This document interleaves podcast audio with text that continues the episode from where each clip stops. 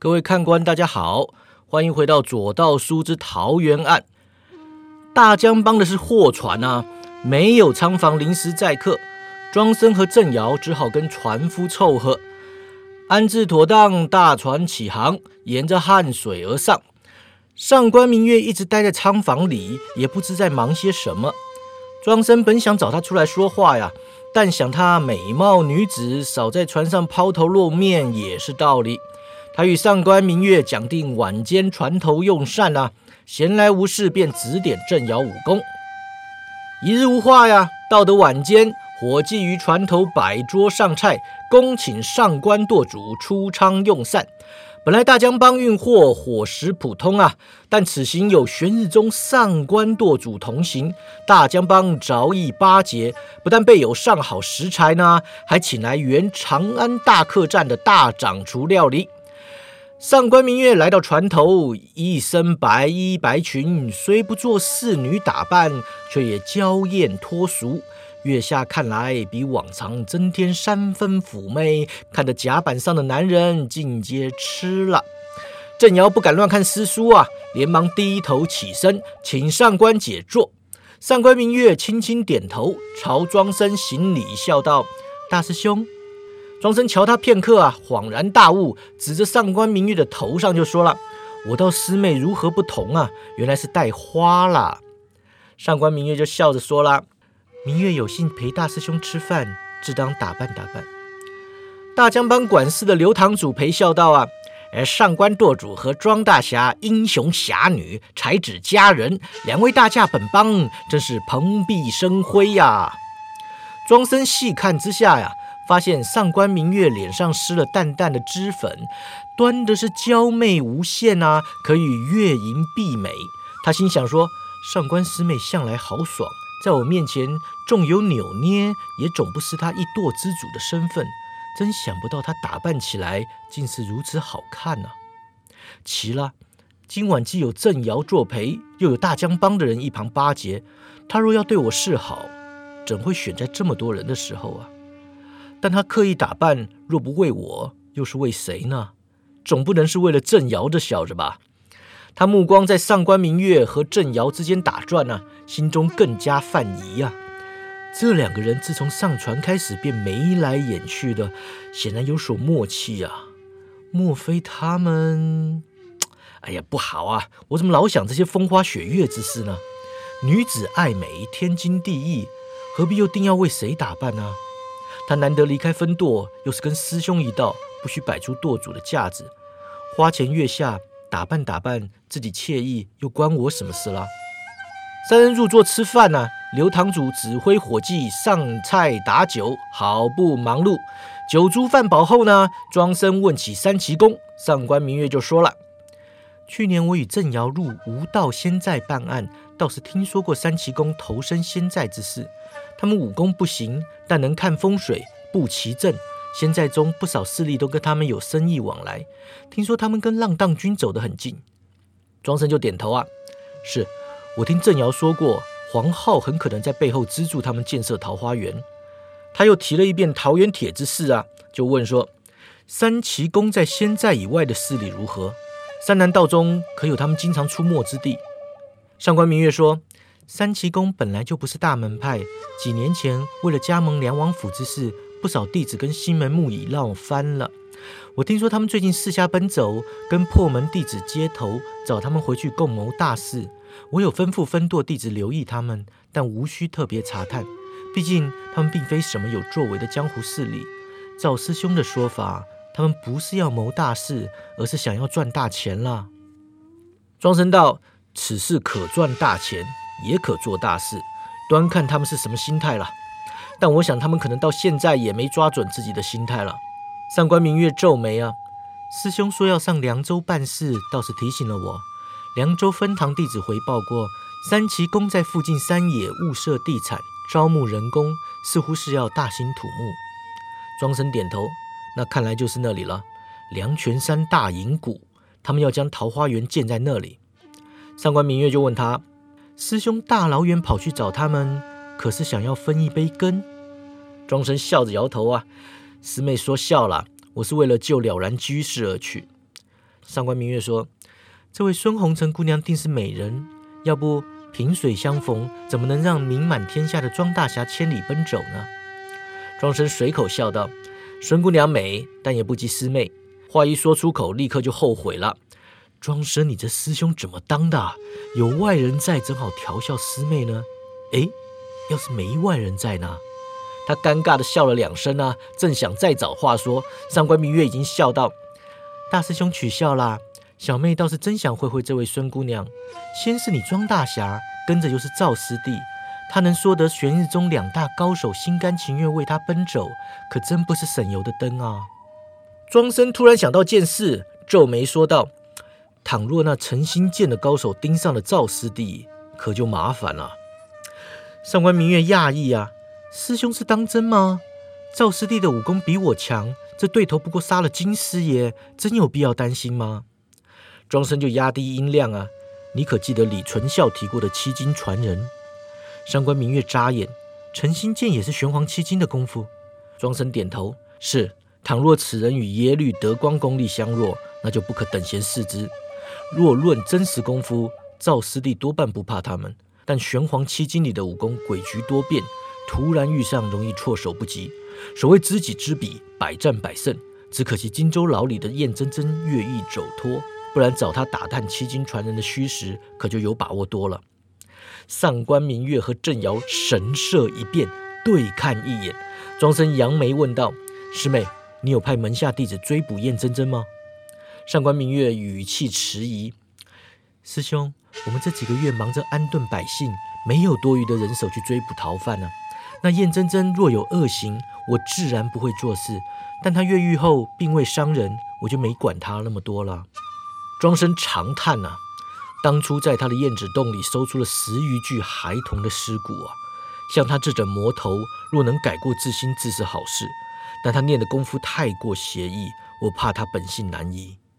郑瑶说：“庄大哥，你断了他的经脉，废了他的武功，说不定他因祸得福，改过向善了。”庄生皱眉啊，武功是废了，但他所修习的内功十分邪门，采阴补阳，永葆青春啊。若说能够修补正断的经脉，只怕也不是难事。他转向上官明月问道：“师妹，分舵消息灵通。”山南道可有奇人异事，像是七经传人的？一看郑瑶和上官明月又对看一眼，他终于有点不太高兴了。他就说：“你们两个眉来眼去，究竟是怎么回事？有什么话不好跟我说的吗？”上官明月抿唇道：“师兄，吴道仙寨有三大势力，其一是二十年前最早入寨的土团白条军，其二是皇朝之子黄浩的浪荡军。”第三，则是一群没有依靠势力的邪派高手，以血泉当铺为根据地。那血泉当铺很有意思，除了一般典当南北杂货外，还当阳寿。庄生就问：当阳寿？上官明月点头。十年阳寿可换一条人命，那是仙寨中走投无路、一无所有之人报仇雪恨的手段。庄生就问说：十年阳寿换一条人命，这买卖倒划算的紧啊！却不知那阳寿如何典当，上官明月就低头啊。当铺掌柜名叫燕剑生，身怀奇特内功，能够采阴补阳。他的功力远比燕真真精纯，收放自如，吸人精元不致命。血泉当铺生意越大，他的功力就越深厚。庄生就讶异了，燕剑生啊，他就是燕真真的父亲。是了。七经传人这等邪派高手，理所当然会在武道仙寨那等是非之地出没。要查七经传人，得去血泉当铺。上官明月就问师兄：“见到燕剑生，你要怎么做？”庄生理所当然的就说了：“自然是如同对付他女儿一般，收了他。”上官明月就摇头啊：“无道仙寨本是官府不管的法外之地，入仙寨者后果自负。”本宗一贯态度是要弟子没事别入仙寨惹是生非。血泉当铺的生意能做这么久，自然有其需求。咱们不由分说收了他，可是对的。庄生就侧头看他，怀疑的问说：“你们上次去无道仙寨见过燕剑生呢？”上官明月轻轻点头，把去年为查猎人案随郑瑶入无道仙寨助权之事说了一遍。他没有提起赵远志，因为他师傅交代不可泄露他尚在人间的秘密，但也没告诉他说庄生知道此事。就连郑尧都不知道，当日救他一命的就是自己的师公，前任武林盟主，即便功力尽失，依然天下无敌的赵远志赵大侠。他也没提燕剑生曾意图吸他金元，增强自己功力之事。赵远志既然饶了燕剑生，认他做了师弟，上官明月便把他当成自己人。既然打定主意要保燕剑生，他就不愿在庄生面前说他坏话，只说燕剑生不是坏人，帮他一起铲除朱匪盟。庄生听了眉头深锁，缓缓说道：“原来燕剑生跟师妹有交情。”上官明月点头。是师兄，按照玄黄天尊的辈分来排，他算是我们的师叔了。庄生脸色一沉，继续问他：“那你老实告诉师兄，燕真真是不是你劫走的？”上官明月和郑瑶同时倒抽一口凉气，两人尚未答话，船舱旁突然传来银铃般的笑声。庄生立刻转头啊，只见有名十四五岁年纪的绿衫少女独坐船栏，笑盈盈地看着他们。庄生凝神细看，少女眉宇之间透露出熟悉的神态，依稀便是那杀人不眨眼的小魔头燕真真。不过比起上次相见，长大了好几岁，不再是弱不禁风的女童体态。绿衫少女说：“庄大哥，我终于盼到你了。他们两个好坏，不让我见你呢。”庄生赫然起身呐，上官明月和郑瑶连忙挡在他面前。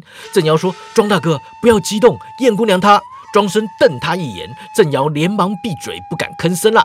他往前跨步，朝绿衫少女走去。上官明月倒退行走，在庄生面前说：“师兄。”不要动手，我可以保证。燕真真她一看庄生杀气腾腾，毫不让步。上官明月喊道：“真真快走！”说完啊，双掌翻飞，施展云仙掌中一招彩云翩翩，两只玉手转眼化为巴掌，在庄生面前眼花缭乱的乱拍啊！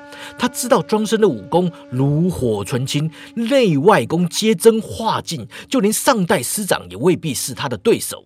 事实上，上代玄日七侠中。李命郭在天身亡，赵远志和卓文君中毒后内力尽失，崔望雪与孙可汗伤重难复，现任掌门梁赞生又不以武功见长。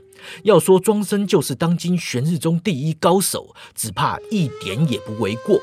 上官明月见过庄生出手，知道自己功力与他相去甚远，绝不可能阻得了他。他只盼能拖延庄生片刻，让燕真真有机会逃跑。是以一出手就是云仙掌中最虚实不定的绝招。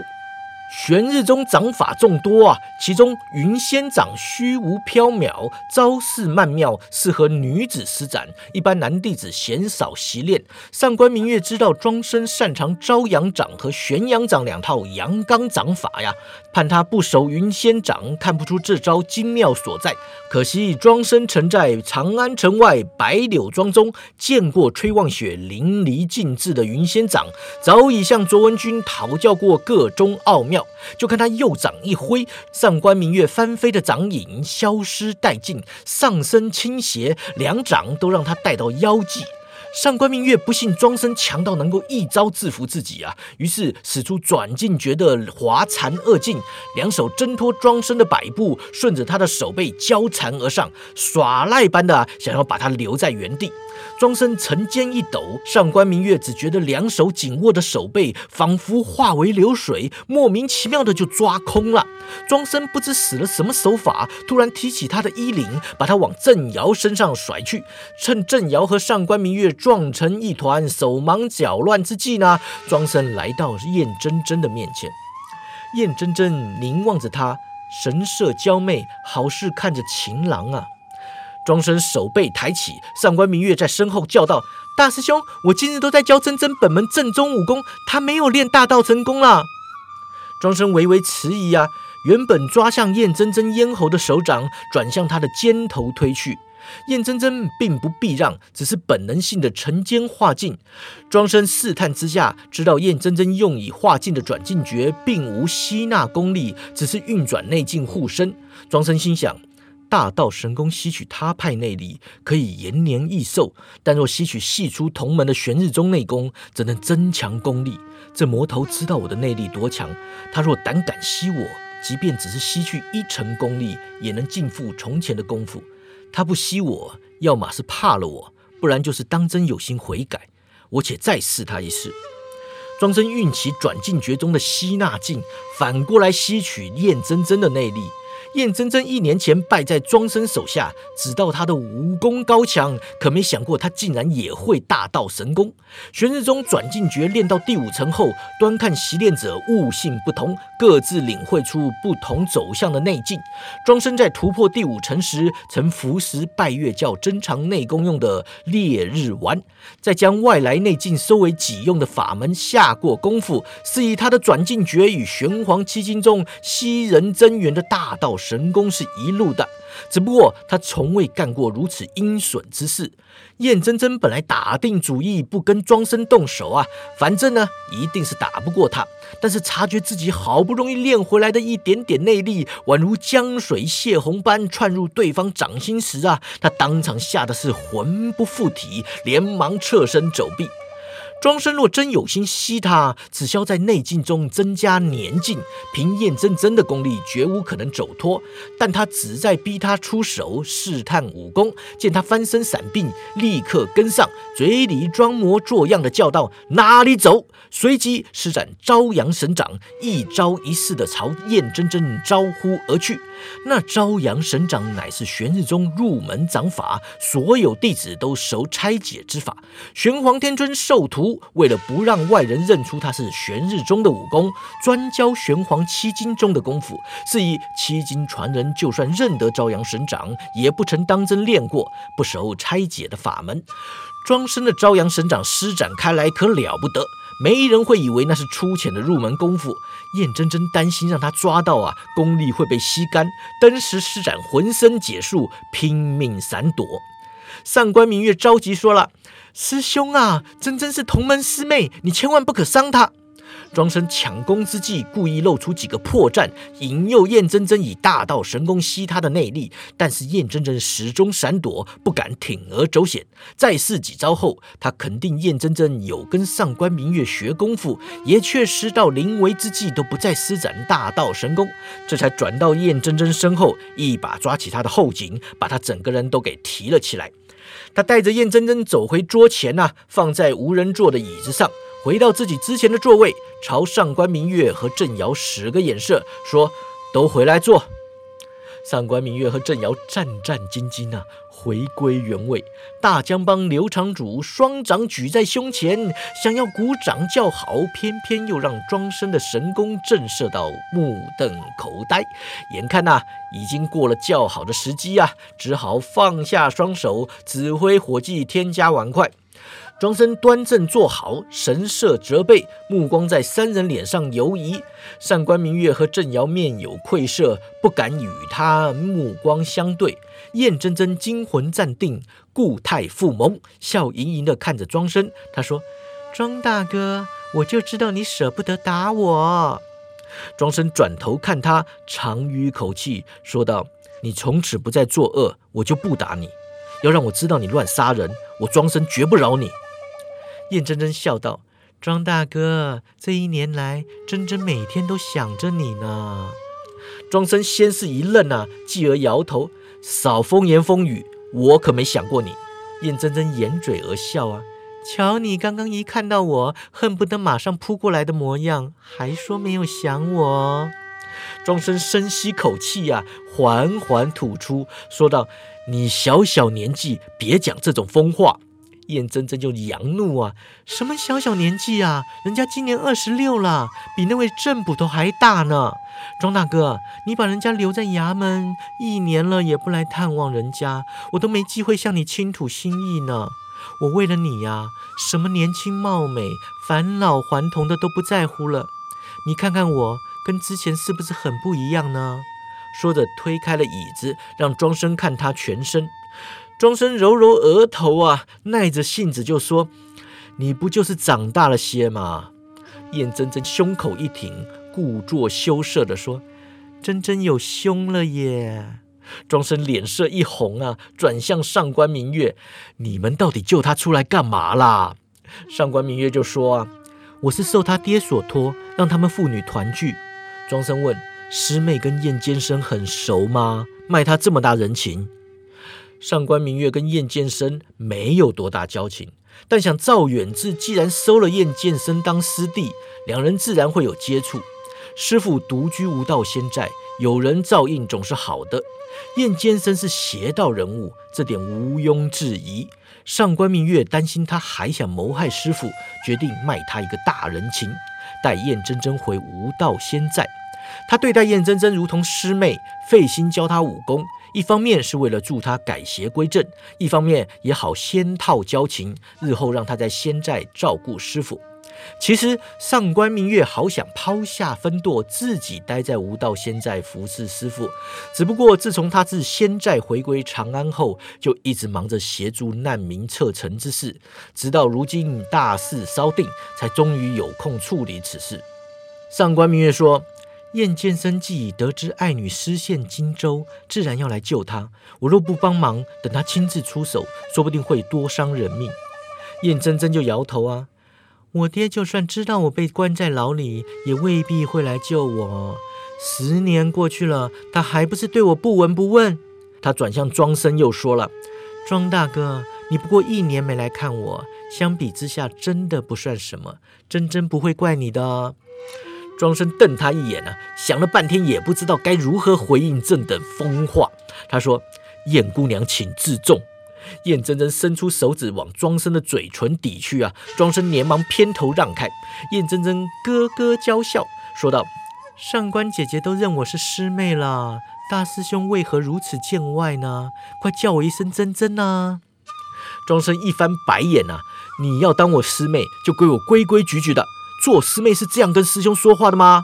他转向上官明月说：“你呀，你要收师妹也好好教她嘛，别老跟师兄风言风语的。”上官明月见他语气虽硬啊，态度却软了，知道今晚难关已过，他笑道：“师兄啊，真真性情豪爽，口直心快，可也未必是缺点呐。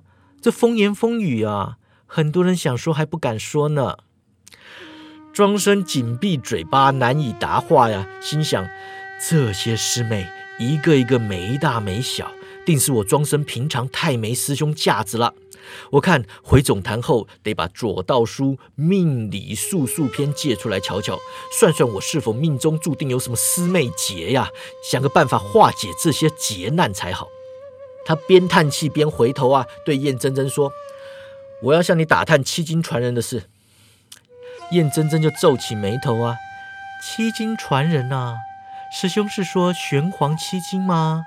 七经学问博大精深，任何一门技艺都能让人沉浸一生。当年我只是十岁小孩，没资格跟他们大人议事，都是我爹在跟他们谈的。他们说七经是玄黄天尊的圣宝。抄录副本大不敬，于是相约一人拿走一部分习练，十年一会交流心得。